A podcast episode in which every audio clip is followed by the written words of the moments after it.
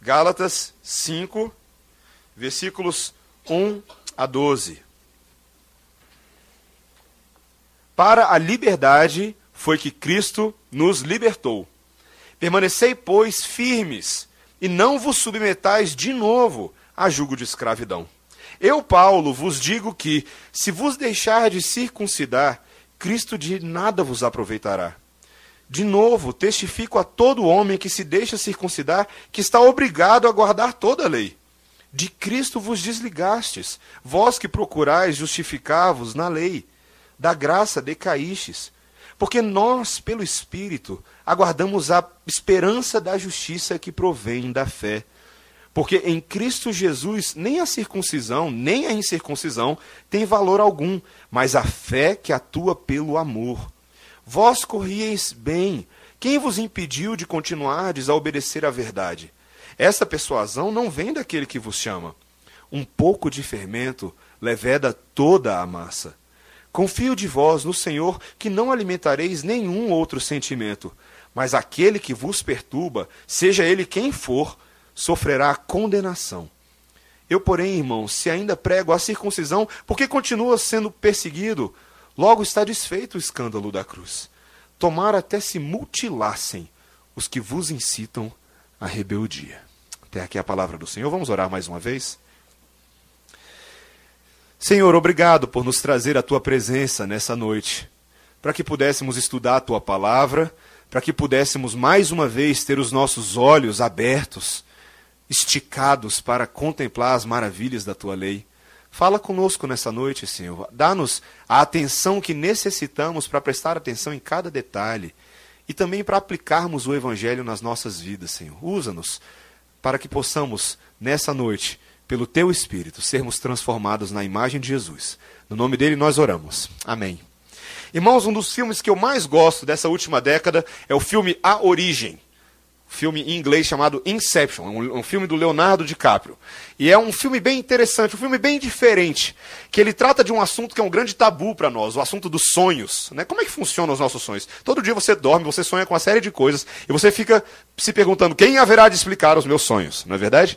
E a ideia desse filme, a, a trama, se você não assistiu ainda, o spoiler está indo aqui agora.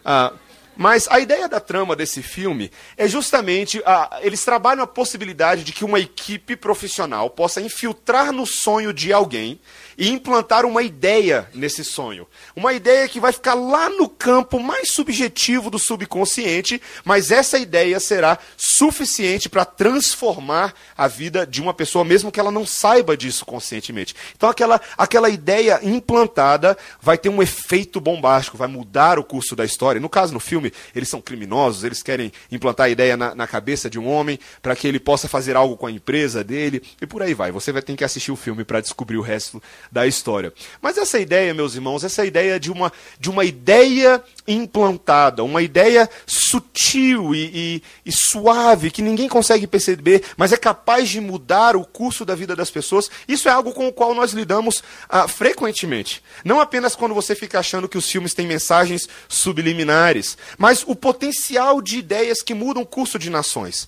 Se você já estudou algo a respeito ah, do nazismo e do que Hitler ah, fez junto ao povo alemão naque, em, em meados do século, da década de 40, você sabe justamente que a ideia era implantar uma ideia na cabeça do povo de que, de alguma maneira, a raça ariana era superior a outras raças, e a partir disso, fazer com que a nação seguisse o seu líder. Eu e Débora tivemos a oportunidade de uh, morar nos Estados Unidos durante alguns anos e ali naquele contexto é impressionante ver as implicações uh, no sul dos Estados Unidos do que foi promulgado em termos da superioridade da raça branca em relação aos negros. Ainda que hoje a escravidão não exista mais no contexto norte-americano, mas as implicações históricas disso ainda perduram o racismo indireto, a tal guerra fria, a ideia de você ser politicamente correto, porque essas ideias estão implantadas na cabeça das pessoas. Meus irmãos, quantas ideias ao longo da história tiveram essa capacidade? Essa capacidade de entrar no nosso subconsciente e causar danos a longo prazo. E veja que no povo de Deus isso aconteceu demais determinadas heresias ao longo da história, determinadas linhas de pensamento, ideologias, filosofias que causaram tanto dano na igreja que, mesmo que houvesse uma decisão da igreja de abandonar aquela heresia, as consequências perduraram séculos, perduraram muito tempo. E a igreja, no momento que deixou de cortar o mal pela raiz, de frear o mal que estava acontecendo, ela colheu uma consequência para o resto da sua história. E de alguma maneira, o que Paulo está fazendo hoje nesse texto, meus irmãos, é exatamente isso. Ele está insistindo tanto com os Gálatas no mesmo argumento, semana após semana, como você está vendo, porque ele sabe do potencial danoso de algumas ideias.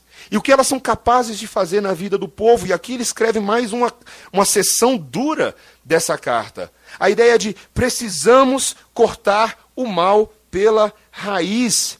Devemos impedir o progresso de ideias venenosas logo no início, porque a perpetuação desses erros se manifestará de inúmeras maneiras que vão causar malefícios tremendos na vida do povo de Deus. E o texto de hoje trata disso, meus irmãos.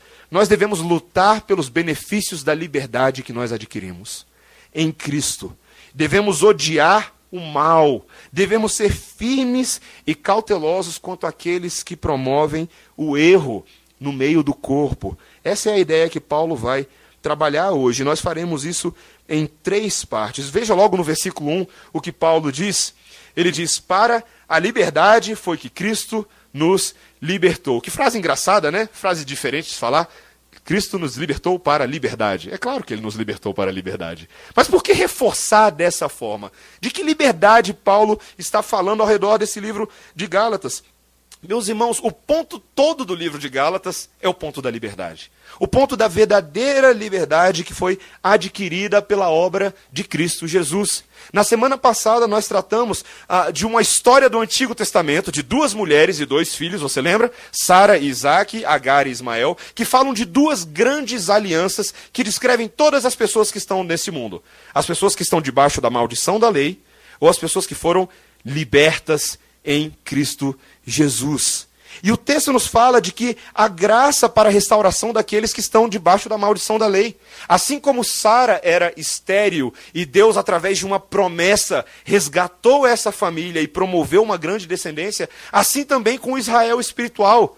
Mesmo no exílio babilônico das nossas vidas, o Senhor vem até nós por meio da sua promessa e faz uma grande obra. Mas é uma obra que acontece no meio de um contexto de conflito.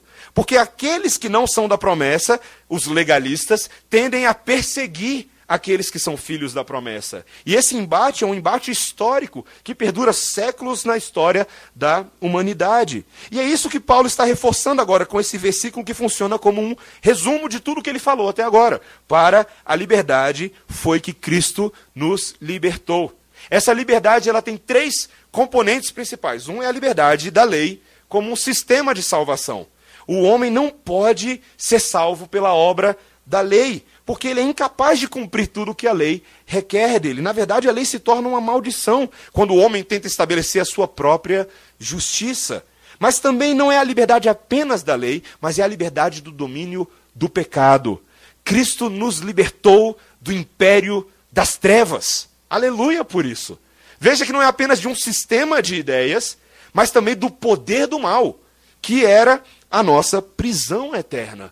E agora, em Cristo, de fato temos liberdade para viver com Ele. Nós somos sobrenaturalmente regenerados. Nós fomos ressuscitados e vivificados para viver com Deus. Nós recebemos um novo coração. Deus colocou o selo do Imetro na gente. Ele colocou o Espírito Santo dentro de nós. Onde está o Espírito, ninguém tasca.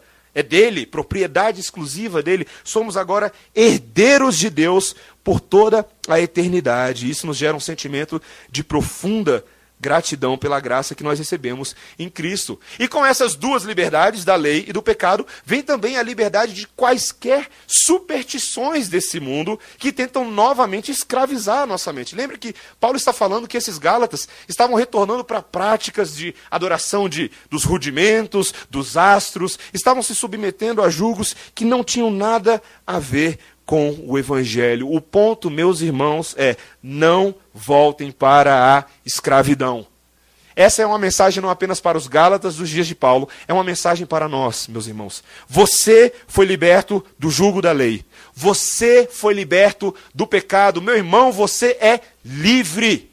Livre. Se você chegou aqui hoje com qualquer sentimento neste culto de que você está preso a alguma coisa e de que você deve alguma coisa a esse mundo, me permita dizer isso com todas as letras para você: você não deve nada. Absolutamente nada. Em Cristo Jesus há poder real e o final vai ser muito feliz. Vai ser muito bom. Paulo está tentando incutir essa alegria que restaura no coração dos Gálatas, para que eles não fiquem presos a esse sistema. Mas o argumento de Paulo é um argumento difícil. O que ele está tentando mostrar para esses Gálatas é: olha, vocês estão querendo voltar para a escravidão da lei, tudo bem, mas vocês sabem exatamente qual vai ser a consequência disso? Vocês sabem o que, que vai acontecer se vocês se permitirem voltar para a lei? Veja o que ele diz no versículo 2.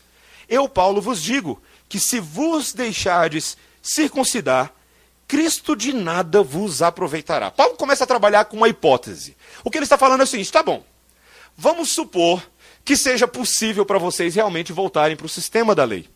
Se é isso que vocês querem, vamos fazer aqui uma, uma simulação. Paulo vai começar a traçar agora um cenário ah, hipotético para tentar entender quais seriam as implicações para esses Gálatas se eles fizessem isso. E a primeira coisa que ele fala é: se isso é o que vocês querem, Cristo não tem nenhum proveito para vocês.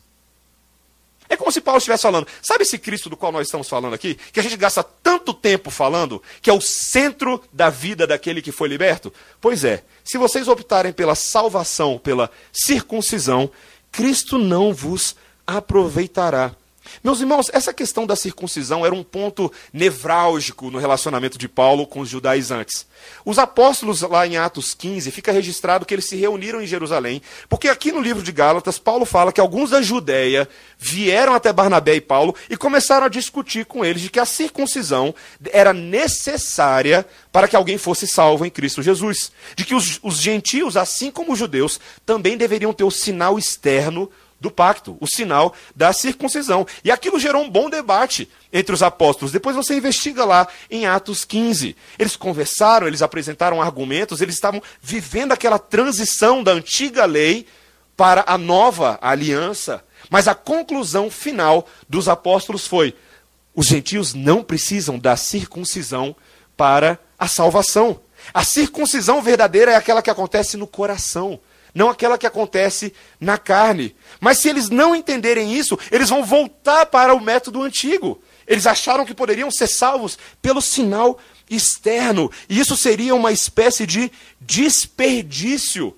Vocês não vão aproveitar nada de Cristo. E mais, a obra de Cristo será como que desperdiçada para vocês. Veja bem, o que ele está falando é: você lembra de tudo que Cristo fez?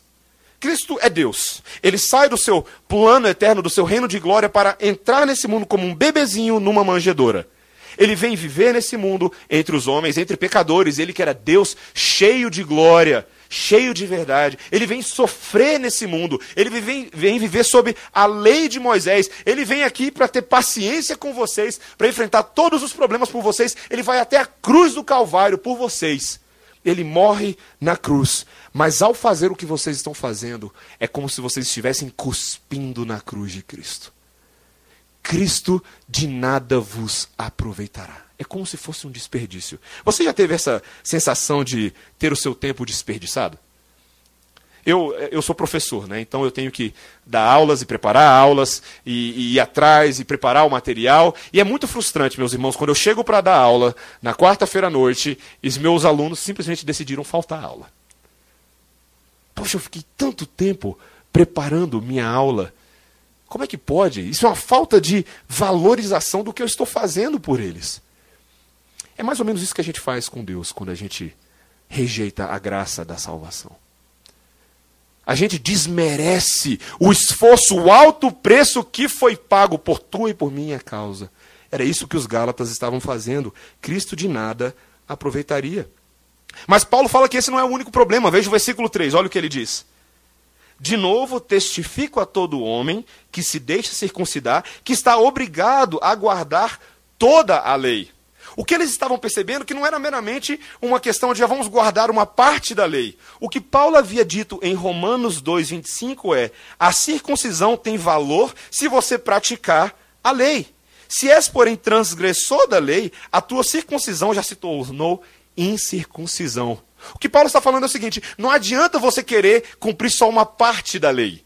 É tão bonito isso, né? Você seleciona o que te é mais agradável, mas você não está disposto a seguir até o final na prática de todas as coisas que o Deus Criador dos céus e da terra demanda de você.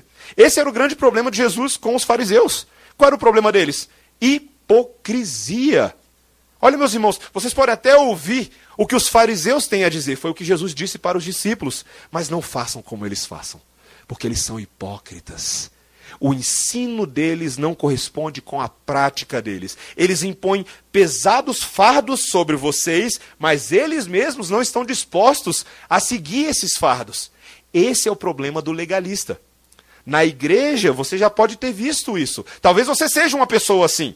Uma pessoa que sempre está cobrando da vida dos outros, o que os outros têm que fazer. Mas você mesmo não está muito disposto a seguir isso até o final.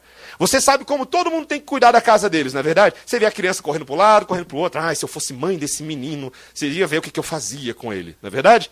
Ah, se eu fosse o pai. Você sabe resolver os problemas de todo mundo, mas pastorear a sua própria casa você não quer orar com seus filhos, cuidar dos seus filhos, pastorear os seus filhos, conversar com seus filhos, não. Mas resolver os problemas dos outros, isso é sua especialidade. Os legalistas são assim, meus irmãos. Eles adoram, adoram propagandear o cumprimento da lei, mas não estão dispostos a guardar toda a lei, que é o que Deus exige de nós. Para que de fato, se pudéssemos ser salvos pelas obras da lei, era isso que nós precisaríamos fazer. Grande hipocrisia. Mas talvez mais grave ainda, meus irmãos, é o que Paulo fala no versículo 4. Veja o que ele diz. Ele fala: De Cristo vos desligastes, vós que procurais justificar-vos na lei, da graça decaístes. Que palavras terríveis, meus irmãos. O que, o que Paulo está falando, talvez alguns tenham a impressão de que Paulo esteja falando de uma espécie de perda de salvação aqui. Né? O, que, que, tá, o, que, que, é? o que, que Paulo está falando? Será que eles foram salvos pela obra de Cristo, mas de repente agora eles começaram a se escravizar novamente, então eles decidiram se desligar de Cristo? Não é isso que Paulo está falando, meus irmãos. Paulo não fica assim, entrando em contradição assim tão fácil. Em vários outros textos, Paulo fala que não existe perda de salvação. Não é uma questão de salvação, é uma questão da oferta do Evangelho. Aquilo que o autor de Hebreus fala lá no capítulo 6 de Hebreus. Ou seja, essas pessoas que tiveram a oportunidade de ver o que o Evangelho é, participar da vida da igreja, dos dons no Espírito Santo, de viver toda a vida cristã perto do povo de Deus. Ao agir dessa forma, você está se desligando dessa graça. Você está rejeitando a graça do Senhor, se rebelando contra a oferta gratuita que ele fez por nós. E para esses, o peso da condenação será ainda maior, o que a Bíblia nos diz. Paulo, em outro momento, diz que aquele que conhece o Evangelho e decide negá-lo é indesculpável diante de Deus. Tamanha a gravidade dessa falta. Era o que o próprio Senhor Jesus Cristo falou aos fariseus: olha, vocês veem os meus sinais, vocês veem os meus milagres, vocês veem as palavras de autoridade que eu profiro, e vocês ainda têm coragem de dizer que eu faço isso em nome de Beuzebu? O nome disso é blasfêmia. Blasfêmia contra Deus. Sabe, meus irmãos, talvez muitas vezes nós não falemos palavras blasfemas contra o nosso Deus, mas é possível que nós tenhamos ações blasfemas. Um estilo de vida que nega a graça que foi revelada a nós. Quando tentamos nos justificar pelas nossas ações, somos legalistas, estamos agindo de uma forma contrária àquilo que Deus espera de nós. Meus irmãos, essa é a grande diferença entre o crente carnal e o crente espiritual. É uma questão de foco. É, é uma questão de o que é que norteia a sua vida. Qual é o grande foco? E Paulo está deixando bem claro os dois grupos. O grupo que quer se salvar pela lei e o grupo que é salvo pela fé em Cristo Jesus. É o que ele fala no versículo 5. Veja, ele diz: porque nós, pelo Espírito, aguardamos a esperança da justiça que provém pela fé. Ou seja, olha o que Paulo diz: nós que possuímos o Espírito, não apenas fomos justificados pela fé, ou seja, no passado fomos pontualmente salvos por Deus, mas também aguardamos a esperança. Veja o que Paulo está falando: algo aconteceu no passado que modifica o meu futuro. Eu tenho esperança de que o mesmo Deus que me justificou é o Deus que virá para consumar a justificação em minha vida. Ou seja, Paulo está falando do passado, está falando do futuro, ele está falando da nossa vida no tempo presente. O que, o que foi justificado pela fé deve viver pela fé. É o que ele diz em Romanos 1, versículo 17. O justo viverá pela fé. Esse é o ponto, meus irmãos. Não adianta a gente tentar a, ah, viver de uma maneira diferente daquilo que Deus está fazendo. O comentário do Sproul diz o seguinte: o Espírito Santo nos dá uma ardente expectativa de justificação no último dia, porque nós já fomos justificados em Cristo. Portanto, o Espírito Santo é para nós como uma antecipação da completa esperança na glória, pois ele nos confere os benefícios de Cristo ressurreto. Deixa eu te perguntar uma coisa, meu irmão, minha irmã. Você sonha com o dia que Jesus Cristo vai voltar? Deixa eu fazer essa pergunta sincera para você. Como é que você vive a sua vida cristã hoje? Você se enfurna nos seus problemas? Vive a sua vidinha aqui? Ou você vive numa completa antecipação da glória que está por vir? Você entende o que eu estou falando? Essa glória que está por vir, meus irmãos, Steven Spielberg não chega nem perto. A alegria da salvação e da herança, a redenção da criação pela obra de Jesus será um momento glorioso, irmãos.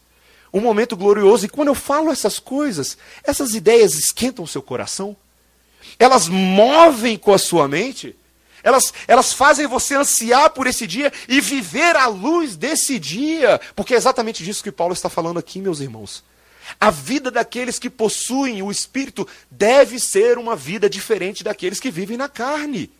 Nós vivemos com esperança. O Brasil pode estar quebrando o pau, a Dilma pode estar saindo do governo, o Temer pode entrar, os Correios podem estar de greve, o ônibus pode não chegar na hora certa, mas Jesus Cristo de Nazaré voltará para reinar em glória. E se você perder esse foco, o que vai acontecer com você é que você vai se vitimizar, se enfurnar no sistema desse mundo e perder a alegria da esperança.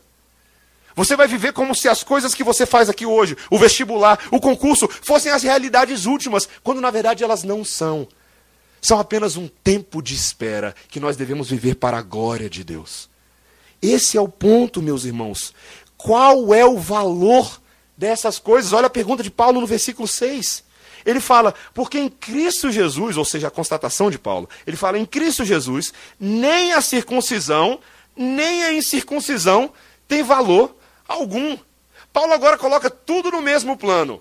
Quer saber? Quando o assunto é Cristo, essas categorias não interferem.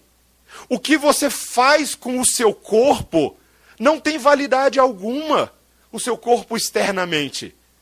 A sua circuncisão, ela não tem capacidade de constranger Deus a te salvar, constranger Deus a te favorecer. Muitas vezes eu acho que a ideia aqui, meus irmãos, que, que Paulo está tratando, é como aquele alterofilista que fica na praia e as menininhas ficam ao redor, sabe? Olhando para o alterofilista, ele mostrando os músculos dele, fazendo pose. Você já viu essa cena antes, né? Ele fica lá na praia fazendo tudo aquilo.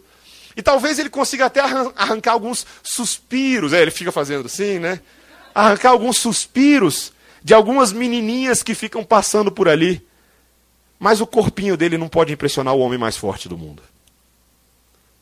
Meus irmãos, os nossos músculos das nossas obras não podem impressionar o Deus Todo-Poderoso. Ele é muito mais forte do que eu e você. As nossas obras, as nossas grandes obras, muitas vezes são como Paulo fala em Filipenses 3, como trapos de imundícia aos olhos de Deus. E Paulo sabia disso. Ele havia tentado viver dessa forma. Veja o que ele diz no versículo 2: Eu, Paulo, vos digo. Quem era Paulo? O homem que mais tentou se justificar pelas obras. O homem que fez de tudo para conquistar o favor de Deus, mas no dia que Deus derrubou ele no caminho para Damasco, Paulo entendeu uma coisa: tudo o que ele era, havia feito não passava de trapos de imundícias para um Deus que exige santidade perfeita para a salvação. Meus irmãos, nós precisamos entender que a circuncisão verdadeira é uma circuncisão espiritual demonstrada num viver santo. Olha o que ele fala no versículo 6 Nem a circuncisão, nem a incircuncisão tem valor algum, mas o que, que tem valor? A fé que atua pelo. Pelo quê? Pelo amor. O ponto, meus irmãos, é o amor de Deus demonstrado na cruz do Calvário que modifica as nossas vidas. Veja que a diferença agora é que a fonte das boas obras é o amor de Deus por nós. A fé genuína, meus irmãos, é aquela fé que é gerada com base na obra de Cristo por você. Frequentemente, quando eu estou no gabinete pastoral, e a gente faz aconselhamento bíblico ali, os irmãos chegam no gabinete cheios de problemas, cheios de coisas, e o que eu faço é o quê? Eu abro a Bíblia. E sabe o que, eu leio para a pessoa? Uma história que ela já conhece há muitos anos. De que Jesus Cristo morreu por ela na cruz do Calvário. E essa história, esse amor incondicional de Deus, meus irmãos, é esse amor que nos move todos os dias. É a obra de Cristo Jesus que nos constrange a fazer o que nós temos que fazer. Se você precisa perdoar alguém na sua casa, ou alguém que fez mal contra você, ou, ou que você tenha feito mal contra ele, vocês precisam reparar o seu relacionamento. Qual é a história que você precisa? A história de Jesus na cruz do Calvário. Porque lá Deus demonstrou o seu, o seu perdão e o seu amor por nós. Se você está passando por aflições, se você está passando por sofrimentos, qual é a história que você precisa? Ah, sabe qual é a história? Aquele Jesus que veio, morreu e ressuscitou por você. Porque ninguém sofreu como ele. Ele é homem de dores que sabe o que é sofrer. E se você está em Cristo e sofrendo por causa do nome cristão, alegre-se nesse nome. A história da cruz é o que gera fé e é o que gera amor. E essa história nunca vai ser cansativa demais ou entediante demais para nós. É isso que Paulo está tentando mostrar para eles. E Paulo encerra esse texto, veja o que ele diz a partir do versículo 7. Vós corrieis bem. Quem vos impediu de continuardes a obedecer à verdade? Assim como em outros textos, como 1 Timóteo e o próprio autor de Hebreus, aqui a vida cristã é tratada como uma corrida, como uma grande maratona. Todos nós que estamos em Cristo agora, fomos salvos por Deus em Cristo Jesus, e naquele momento um revólver apontou para cima e atirou. Valendo, corra! Essa é a corrida da nossa santificação, e essa imagem que Paulo trata é a imagem daquilo que eu e você vivemos todos os dias. Estamos numa corrida, mas algo aconteceu nessa corrida. Alguém vos impediu de continuar a obedecer à verdade você lembra do maratonista Vanderlei Cordeiro nas Olimpíadas de 2004? Brasileiro correndo muito bem, representando a nação, indo lá na frente, na ponteira, dando orgulho pra gente, você cantando lá em casa, eu sou brasileiro, né? porque eu sei que você estava cantando. Né? Se não audivelmente, no seu coração você estava aqui por dentro, você estava cantando. Né? Quando me entra, meus irmãos, um certo padre e agarra o nosso herói e lança ele por terra, um padre louco agarrando o Vanderlei. Acho que essa é a ilustração que Paulo estava pensando quando ele escreveu isso aqui. Quem foi que vos impediu de continuardes a obedecer à verdade? Vocês estavam indo tão bem, mas alguém botou o pé no caminho e vocês tropeçaram. Alguém agarrou vocês, vocês permitiram que isso acontecesse. E o que Paulo está falando é: uma coisa eu sei, não fui eu que fiz isso. Versículo 8: Essa persuasão não vem daquele que vos chama, não foi Deus que fez isso na vida de vocês. Não fui eu mesmo como mensageiro do Senhor. Alguém fez. Mas isso não vem da parte de Deus. Essa é uma ideia muito interessante, meus irmãos. Muitas vezes nós temos a impressão de que alguns hábitos que nós cultivamos na vida cristã foram dados por Deus para nós. Alguns ritos, alguns legalismos foram coisas que Deus mandou você fazer. E, e por isso você tem que fazer. Quantas vezes isso acontece? Temos aquela ideia de que, olha, não é para assistir tal programa de televisão, não é para beber tal tipo de coisa, porque nós entendemos que Deus mandou a gente fazer isso. Quando você pergunta para a pessoa por que ela faz ou deixa de fazer alguma coisa, ela fala, ué, porque Deus quer. Aí você pergunta para ela, aonde? Na Bíblia? Sabe, meus irmãos, o nosso analfabetismo bíblico fica bem claro nas nossas práticas. Quantas, quantas práticas, quantos comportamentos nós aderimos que não necessariamente provém das Escrituras, que é o guia de regra e fé de, de fé e prática que nós temos para viver nesse mundo?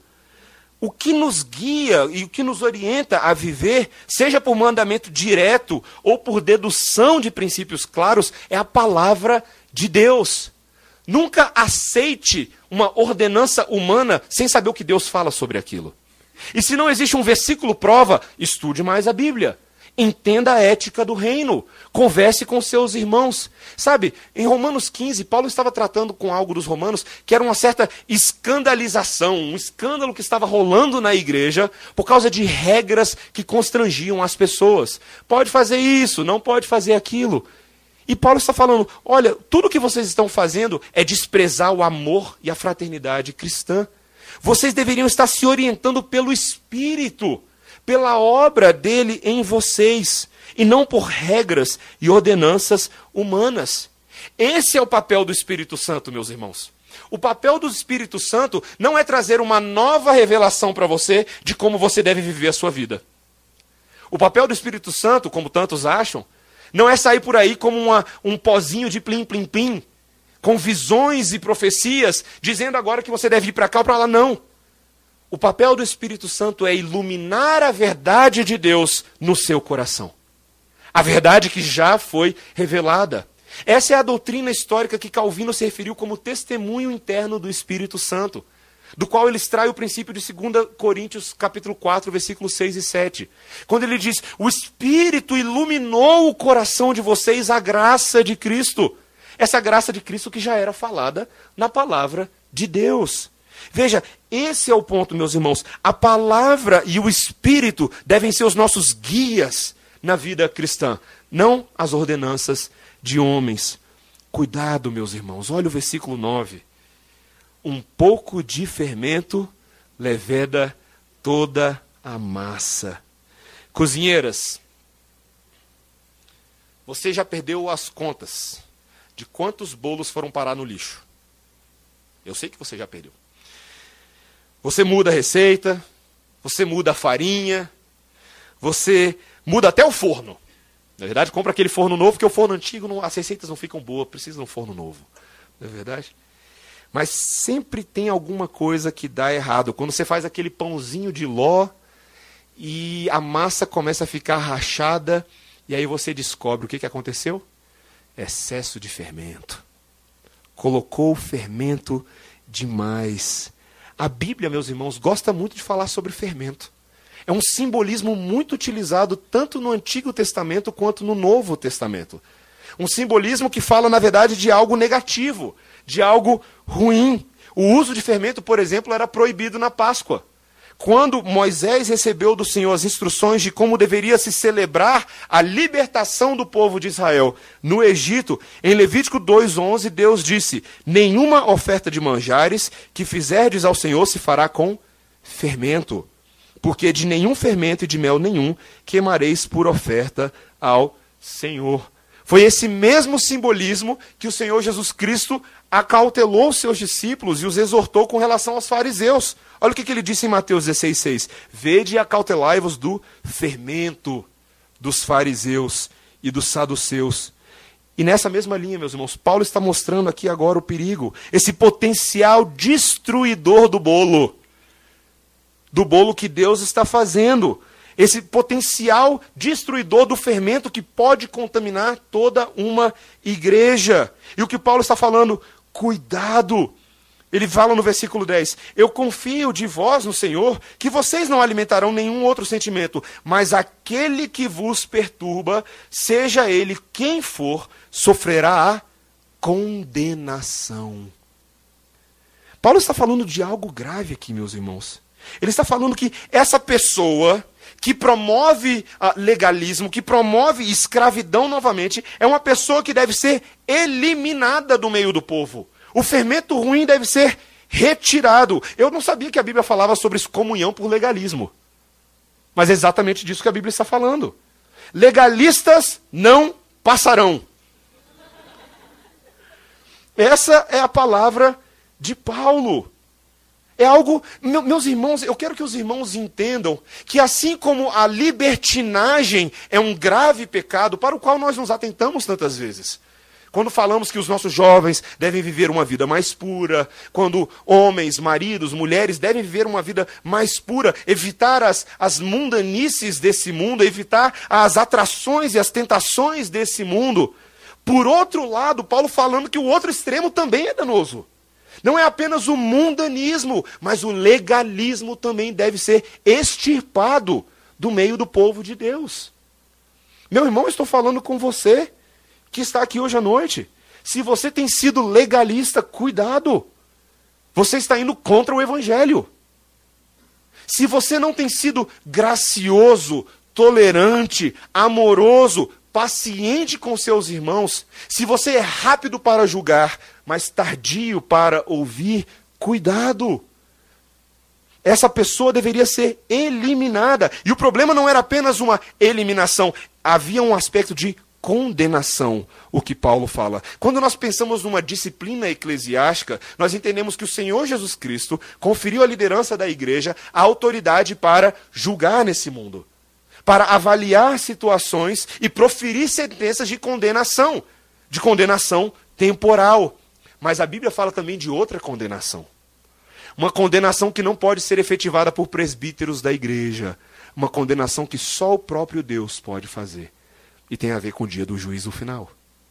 Naquele dia em que todos comparecerão diante do trono de Deus, libertinos e legalistas. E ele julgará as obras de cada um, segundo os seus méritos.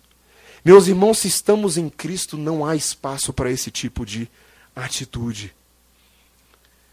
Paulo fecha esse texto no versículo 12 falando algo grave. Veja o que ele diz: Tomara até se mutilassem os que vos incitam à rebeldia. Uau!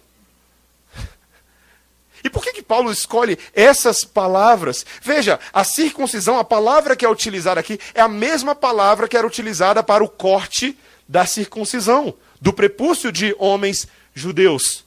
Mas o que Paulo está falando é: ah, vocês adoram se cortar, então que se cortem de uma vez. Vocês adoram colocar esse fardo sobre os outros, cuidado com a condenação que virá sobre vocês. Meus irmãos, as palavras de Paulo são graves, mas são necessárias. Nós somos um povo que precisamos nos despir de todas essas coisas. Paulo, veja, no versículo 11 ele diz: Eu, porém, irmãos, se ainda prego a circuncisão, por que continuo sendo perseguido? Provavelmente havia uma certa confusão se Paulo estava pregando um tipo diferenciado de circuncisão. Não. Paulo estava sendo perseguido por causa da mensagem da cruz que dizia: Você não precisa de circuncisão. Isso era algo escandaloso para os judeus. Veja o versículo 11. Logo está desfeito o escândalo da cruz. Meus irmãos, a dificuldade que nós temos muitas vezes com o Evangelho, e não apenas com a mensagem de salvação, mas com o modo de vida que Jesus Cristo quer para mim e para você, é porque muitas vezes esse modo de vida é escandaloso até para nós. Nós adoramos dizer que somos salvos por Jesus, isso é bênção, meus irmãos, a gente deve falar isso com todas as letras. Mas viver com Jesus é uma coisa escandalosa, até para nós. As medidas da graça e do amor de Deus são muito superiores à minha e à sua medida. Quando você acha que está amando demais, ele amou mais. Quando você acha que está sendo paciente demais, ele foi muito mais paciente. Quando você acha que, olha, já perdoei, já deu, ele demonstrou perdão sete vezes sete e muito mais do que isso. As medidas da graça do Evangelho devem ser um molde da nossa vida. E vai escandalizar. Vai escandalizar. Meus irmãos, viver por Cristo significa que agora nós temos uma nova ideia implantada na nossa mente. Não mais uma ideia perversa e danosa, mas estar em Cristo é ter uma ideia agora que modifica absolutamente todos os nossos atos para a glória de Deus. Foi implantado em você não por uma equipe que infiltrou seus sonhos com Leonardo DiCaprio. Por mais que você de vez em quando sonhe com Leonardo DiCaprio mas por uma equipe divina, constituída pelo Deus Pai, Deus Filho, Deus Espírito Santo, que operam em você para a eternidade. Ele fez isso, ele se infiltrou, ele colocou o Espírito em nós, para que apoiemos o reino e tão somente isso. Não há mais espaço para o nazismo. Não há mais espaço para a escravidão. Não há mais espaço para nenhuma ideologia desse mundo que escravize pessoas a sistemas de ideias. Meus irmãos, essa nova ideia é uma ideia da liberdade. É uma ideia da liberdade. E se você hoje, meu irmão, se você hoje, minha irmã, tem se sentido preso, ouça a palavra de Deus. A oferta gratuita da liberdade. Todos os nossos pecados perdoados na cruz do Calvário, livres, enfim, para servirmos o Senhor. Que oferta maravilhosa! Quem em sã consciência teria coragem de rejeitar isso? Não sejamos como os fariseus, irmãos, que fizeram exatamente isso. Rejeitaram a graça do Senhor. Sejamos o povo da graça e de graça. Sejamos um povo que sorri porque a alegria verdadeira nos alcançou. Amém? Vamos orar. Obrigado, Senhor, por essa palavra que nos estimula a olhar para Ti, para a Tua obra e sermos sérios com relação ao reino de Deus. Não brincarmos de vida cristã, não brincarmos de sermos um povo evangélico no sentido do evangelho, mas entendermos, ó Pai, que com a grande graça que veio na cruz, também há uma grande responsabilidade, a luta pela pureza individual, a luta pela santificação individual e do corpo, Senhor. Ajuda-nos, ó Pai, como igreja, a não sermos homens que vivem para nós mesmos, mas homens que vivem para ti, Senhor. E que a nossa lei seja a lei do Espírito, que ilumina os nossos corações não mais para a maldição da escravidão, mas agora para a liberdade da santificação. Senhor, que nós possamos entender que as boas obras que agora devemos sim fazer são para nós não como meio de salvação, mas como resultado da tua salvação, Senhor. Que nós não imponhamos sobre os outros, nem sobre nós mesmos, fardos que o Senhor não colocou sobre nós. Porque o Senhor carregou o nosso fardo e nós não temos o direito de ferirmos a verdade do Evangelho. Mas ajuda-nos, Senhor, a carregar os fardos uns dos outros e assim cumpramos o mandamento do amor. Essa é a nossa oração no nome de Jesus. Amém.